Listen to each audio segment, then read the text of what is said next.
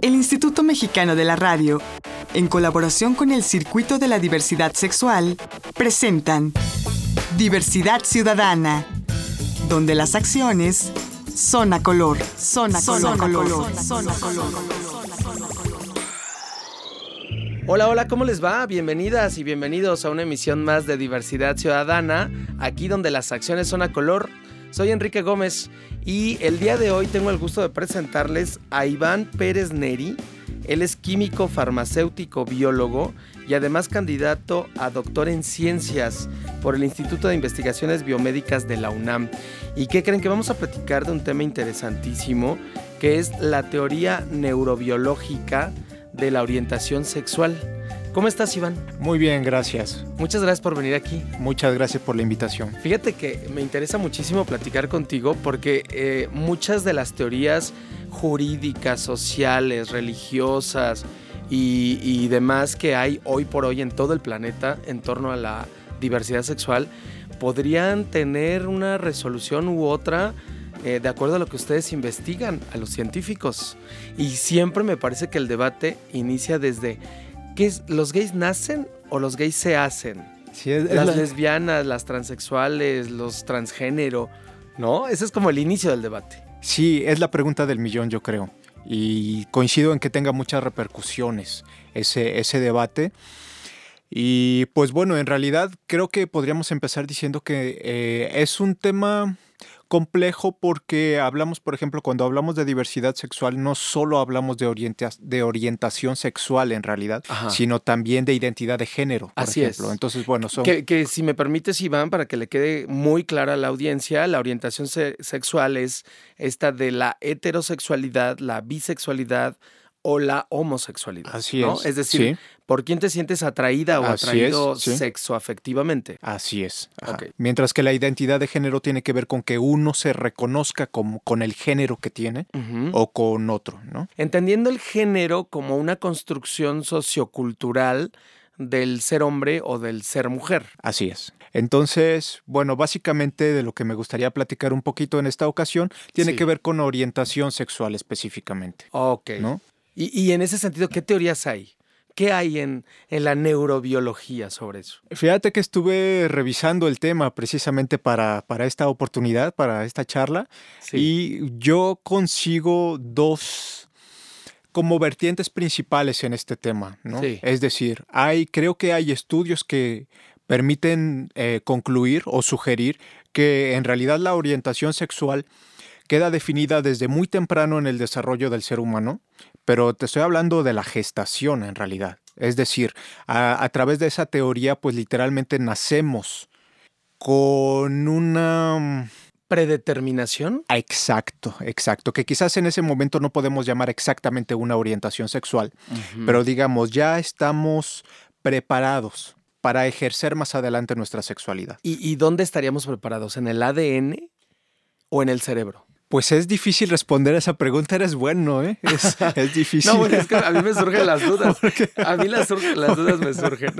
Sí, sí, sí. Va- Vaya, esta predeterminación de la que Ajá. hablas, desde el vientre materno, Ajá, así eh, es. digamos, no lo absorbes del cordón umbilical de la mamá. Seguramente no. Seguramente no.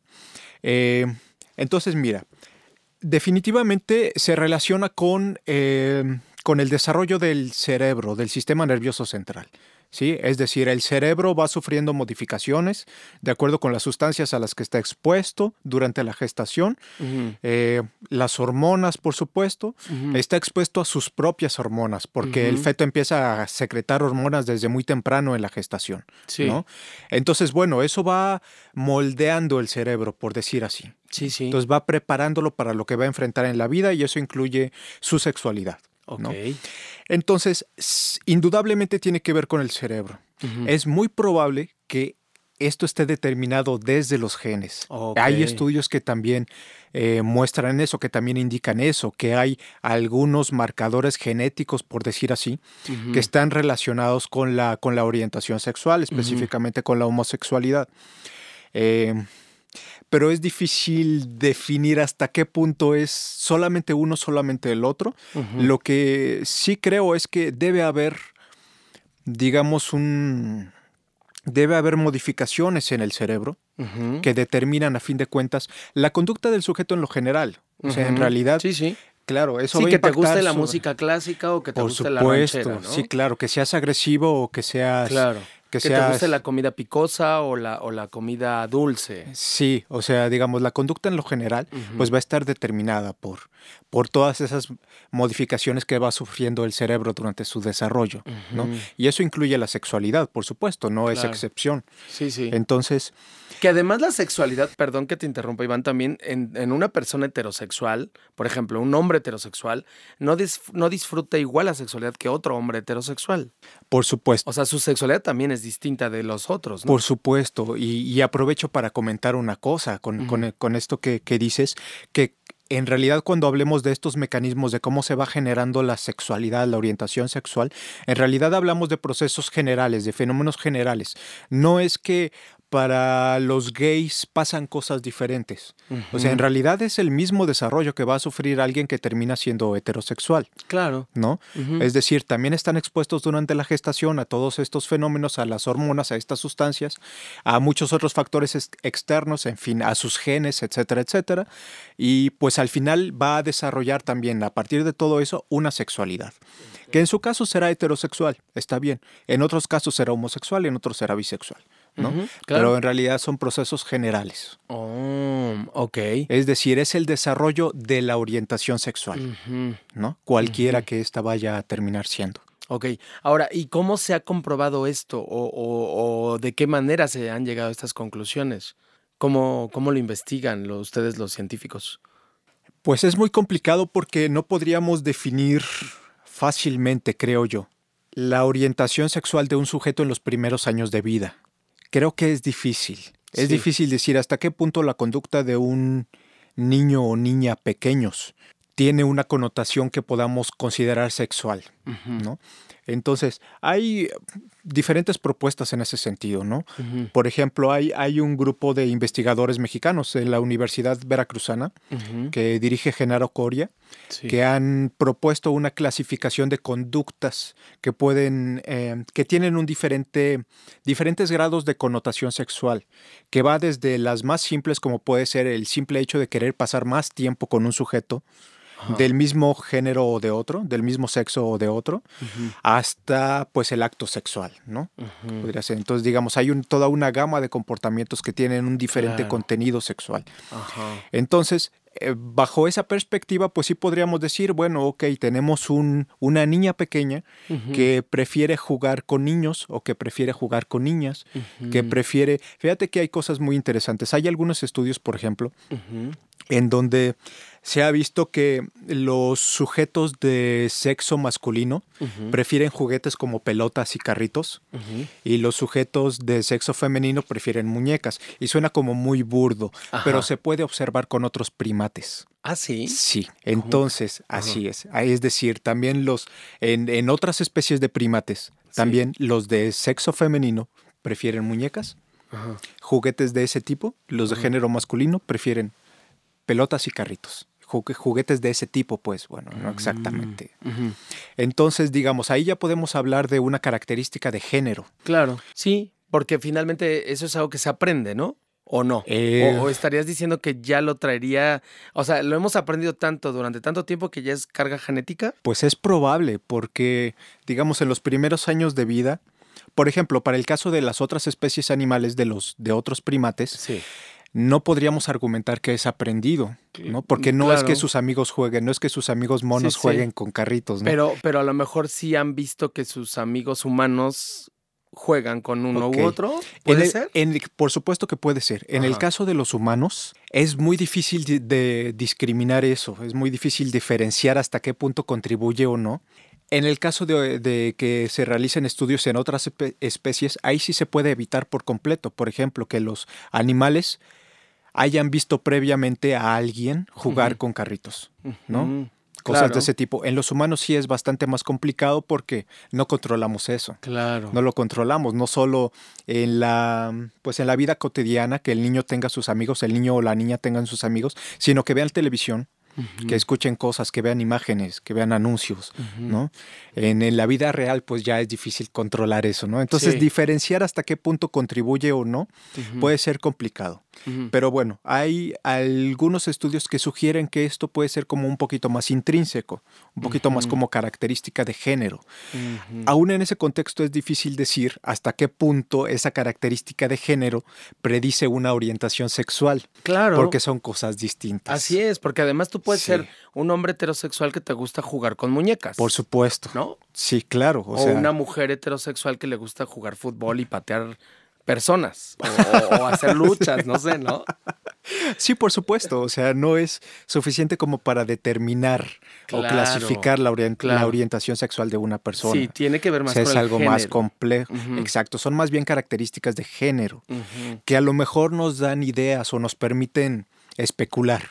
¿No? Y decir, ah, bueno, ahora vemos una niña que le gusta jugar con pelotas y carritos, pues bueno, podemos pensar, podemos creer, podemos decir, pero bueno, es muy difícil. Entonces, normalmente estos, estudios que se realizan en, digamos, en, en gente de comunidad de, diversidad sexual, pues se realizan con adultos. A veces. Y generalmente adultos de ciudades. Seguramente sí, seguramente sí. Sí, que también es distinto a las comunidades rurales, ¿no? Sí, indudablemente, seguro que es muy distinto. Lo más probable es que estos estudios se realicen en, en las ciudades, que es donde con mayor frecuencia o mayor probabilidad se encuentran los centros de investigación que realizan este tipo de estudios, ¿no? Claro. Sí. Ok, oye Iván, vamos a tener que hacer una pausa, pero no me tardo nada. Eh, porque hay muchas cosas que te quiero preguntar, es muy interesante el tema. Regresamos, estamos con Iván Pérez Neri, que es químico farmacéutico biólogo y además candidato al grado de doctor en ciencias por el Instituto de Investigaciones Biomédicas de la UNAM. Esto es Diversidad Ciudadana, aquí las acciones son a color. Soy Enrique Gómez, regresamos. Estás escuchando Diversidad Ciudadana. Regresamos.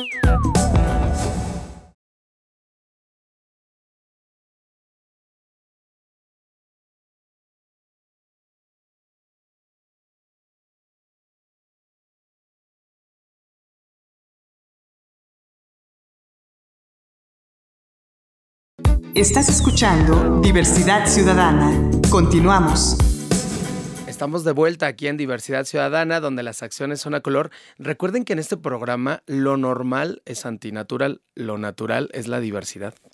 Y bueno, para hablar de este tema, estamos con Iván Pérez Neri, que es candidato al grado de doctor en ciencias en la UNAM. Eh, Iván, bueno, nos, nos platicas entonces que al parecer existe alguna teoría que nos habla de alguna predeterminación de la orientación sexual desde el vientre materno. Así es. Eh, pero bueno, ya nazco, traigo esta predeterminación y esa predeterminación se termina cumpliendo. Dependerá de muchos factores. En realidad ahí es en donde va a entrar en juego la experiencia. De vida. De vida, por supuesto. Es decir, las, los eventos que vayan pasando en, en, la vida cotidiana de cada uno de nosotros. Entonces, esto tiene que ver, eh, creo que vale la pena que recordemos que eh, al final la sexualidad en ah. todos sus componentes, no nada más el acto sexual, sino la sexualidad, está, involucra un componente de placer muy importante. Sí. Es decir, un, componente de placer que podríamos llamar recompensa, digamos. Hay, eh, es, una forma de recompensa, ¿no? Es un estímulo recompensante, la sexualidad en lo general. Entonces, eh, la conducta de los organismos, no solamente del ser humano, sino también de muchas otras especies, va dirigida en la búsqueda de estos estímulos. tanto, por, tanto en el caso de la comida, como en el caso de los seres humanos que cuando buscamos distracciones o diversiones, o también eh, la, sexualidad, la conducta sexual.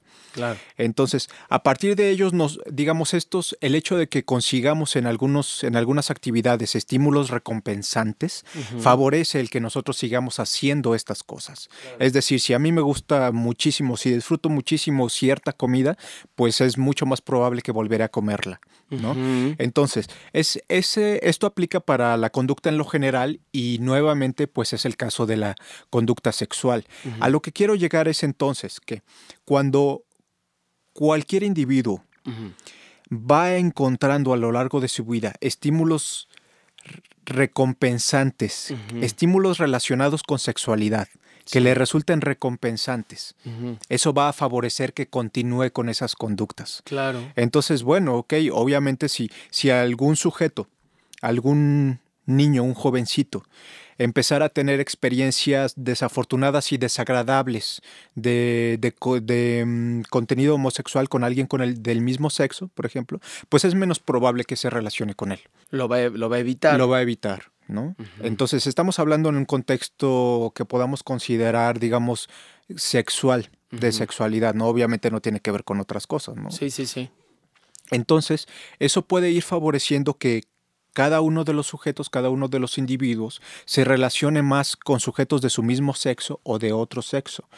no solo para actividades diarias, sino también desde el punto de vista de la sexualidad.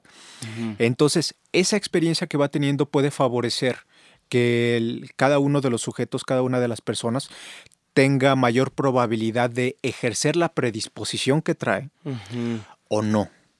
Entonces, las predisposiciones no son no son causas tan contundentes como para, como para pensar que si ya traes una predisposición, entonces a lo mejor yo traigo predisposición para diabetes y quizás nunca en la vida voy a ser diabético, ojalá. ¿ah? Claro, entonces, claro.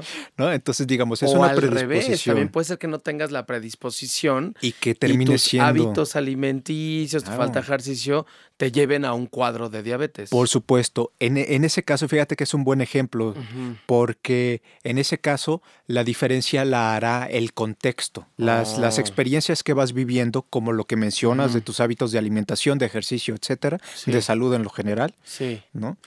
Exposición a toxinas, no quizás para el caso de diabetes, pero a lo mejor para otras enfermedades, si estás expuesto a toxinas, eh, en fin, cosas de ese tipo, digamos, mucho, no, bastante en el caso de la sexualidad es todavía más complicado porque en, la, en el caso de la sexualidad también existe todo un entorno social, cultural, religioso, familiar, psicológico, emocional. Eh, lo neurobiológico. Bastante complejo, ¿no? Entonces, eh, son muchos los componentes que estructuran la sexualidad humana. Exacto, tienes toda la razón, tienes toda la razón. Entonces, eso puede al final modular que una persona determine su sexualidad, su orientación sexual, digamos, a partir de la experiencia también, no únicamente por predisposiciones. Pero bueno, entonces al final es muy probable que ni nacemos ni nos hacemos, sino todo lo contrario. Claro, o un poco y un poco y nada a la vez, ¿no? Sí, exacto, ¿no? O sea, una cosa a la otra y lo contrario. Exacto. Bueno, a ver, entonces nuestra conclusión sería, ¿nacemos o nos hacemos? Y entonces la conclusión sería un poco lo uno y un poco lo otro. Yo creo que sí. Y, y todo en un nivel de teoría no confirmada. No creo que, que pudiéramos considerarlo así como bien confirmado eh, en este momento. Yo creo que todavía son, son teorías nada más, pero me parece que explican bastante bien el fenómeno. Sí. Entonces creo que, que, es probable que sean bastante acertadas. Ok. Ahora, e, ¿este tipo de investigaciones son recientes o cuánto tiempo tiene el ser humano que conoce de estas cosas? Porque en realidad, por ejemplo, si nos ponemos a pensar, la palabra sexualidad, la palabra homosexual, heterosexual, son relativamente nuevas, son del siglo XIX. O sea, tenemos escasos 130 años utilizándolas. Antes no existía la palabra sexualidad, ni siquiera la palabra homo o heterosexual. Entonces, este tipo de investigaciones supongo que son todavía más recientes, ¿no?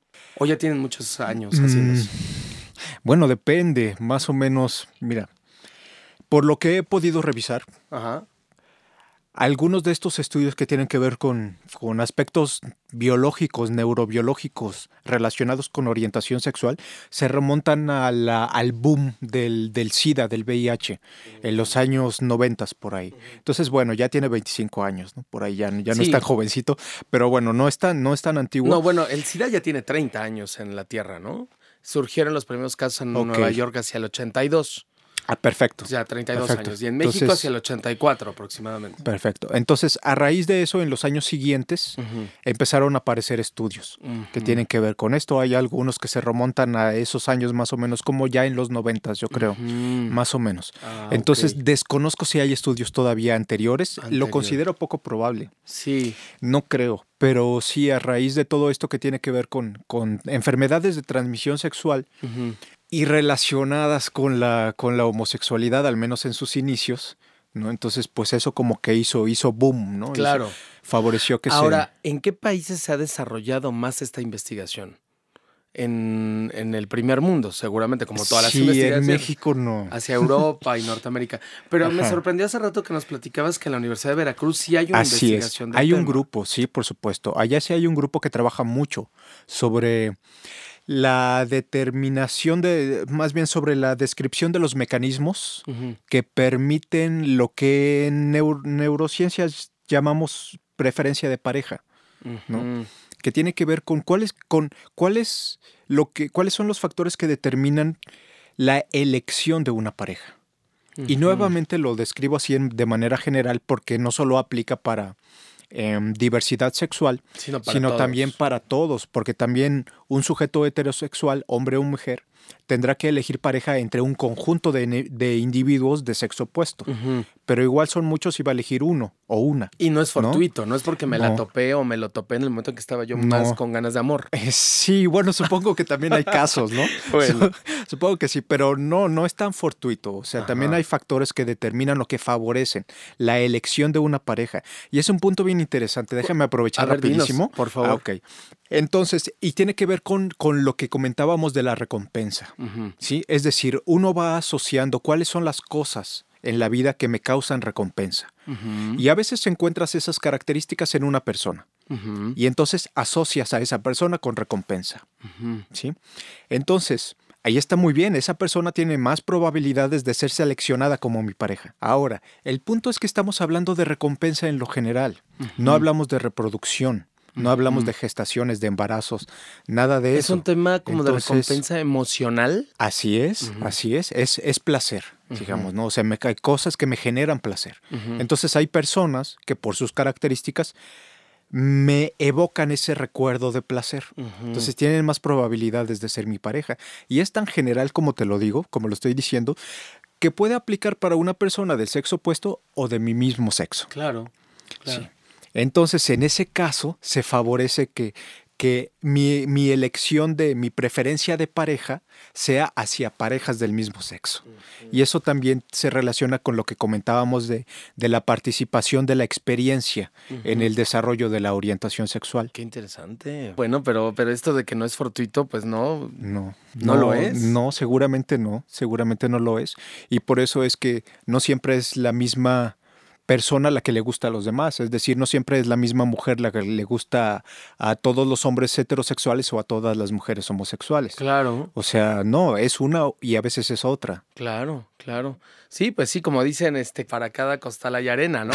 sí. O sea, todos Sí, tenemos exacto. nuestra atracción o no la tenemos dependiendo de, de- de los otros también. Exacto. Finalmente somos como espejos en los que nos vamos reflejando unos con otros, ¿no? O unas con otras. Pero nos reflejamos desde adentro de nosotros mismos. Sí, y desde muchos años atrás en nuestra vida, y a veces por eso a lo mejor es difícil explicarnos por qué tenemos atracción por una persona en especial, ¿no? O tus amigos, no sé si te ha pasado así de así, pero ¿por qué? O sea, esa persona, no, o Sí, sea, ¿por qué cualquiera menos él o ella, Claro, ¿no? claro. Y dices, bueno, pero a mí me gusta. Claro. Y entonces, eh, todo esto que nos dices que, que tiene que ver con neurociencia, nos lleva o me lleva a mí a una reflexión más bien filosófica. Y te pregunto, tú que, que tienes la cabeza más fría, entonces, no somos tan libres como creemos ser. Porque yo no, eh, con esto que me estás diciendo, yo no soy libre de elegir lo que yo quiero para mí, porque ya hay una predeterminación neurobiológica que me está dando una orden y me está diciendo, haz esto. Y yo lo desarrollo. Y además inconscientemente. Creo que puede ser discutible, A ver. porque si bien, ok, podríamos decir, no creo que sea tan tajante como pensar que tenemos una predisposición y entonces ya está determinado nuestro actuar. No tan tajante. Cierto, se favorece la probabilidad de que actuemos de una manera determinada. Sí. Pero también podríamos decir que si, si tú aprendiste eso, si estás determinado por tu experiencia, pues bueno, esa experiencia fue voluntaria, tomaste la decisión en aquel momento. Claro. Ahorita a lo mejor ya no vas a decidir, Sí. pero en aquel momento tú decidiste cuáles eran las experiencias, cuáles son las que consideras eh, recompensantes o no, y entonces al fin de cuentas termina siendo voluntario, al menos en alguna medida. Ok, a ver, Iván, pero permíteme hacer otra conclusión. Y ya para cerrar el programa, porque ya nos tenemos que ir. Al final de cuentas, nazcas o te hagas al transcurso de tu vida, homo, hetero, bisexual, transexual, transgénero, travesti, intersexual, mereces respeto, ¿no? Porque lo hayas decidido o no, te hayas hecho o no, estés predeterminado o no, finalmente eres un ser humano que mereces desarrollarte y vivir en plenitud. Por supuesto, y sobre todo recordar lo que mencionábamos hace rato, que nuestra orientación sexual, cualquiera que haya sido, en un extremo o en otro de cualquier escala, es resultado de un proceso muy similar, del mismo proceso. Claro, por supuesto. Oye, y para cerrar, Iván, ¿qué estás haciendo en tus investigaciones? pues mira, andamos haciendo algunas otras loqueras que de repente se me ocurren. Eh, traigo dos proyectos principales en, en, marcha, en proceso.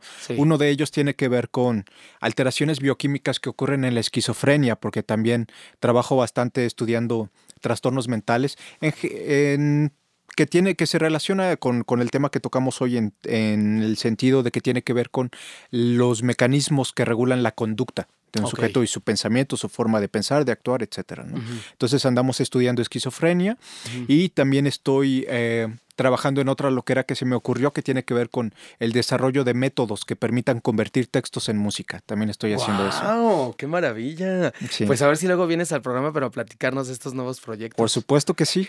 Cuando, cuando me inviten aquí estaré con gusto. Muchísimas gracias, Iván. Él es Iván Pérez Neri químico, farmacéutico, biólogo por la FES Cuautitlán de la UNAM, pero también candidato al grado de doctor en ciencias por el Instituto de Investigaciones Biomédicas de la misma UNAM.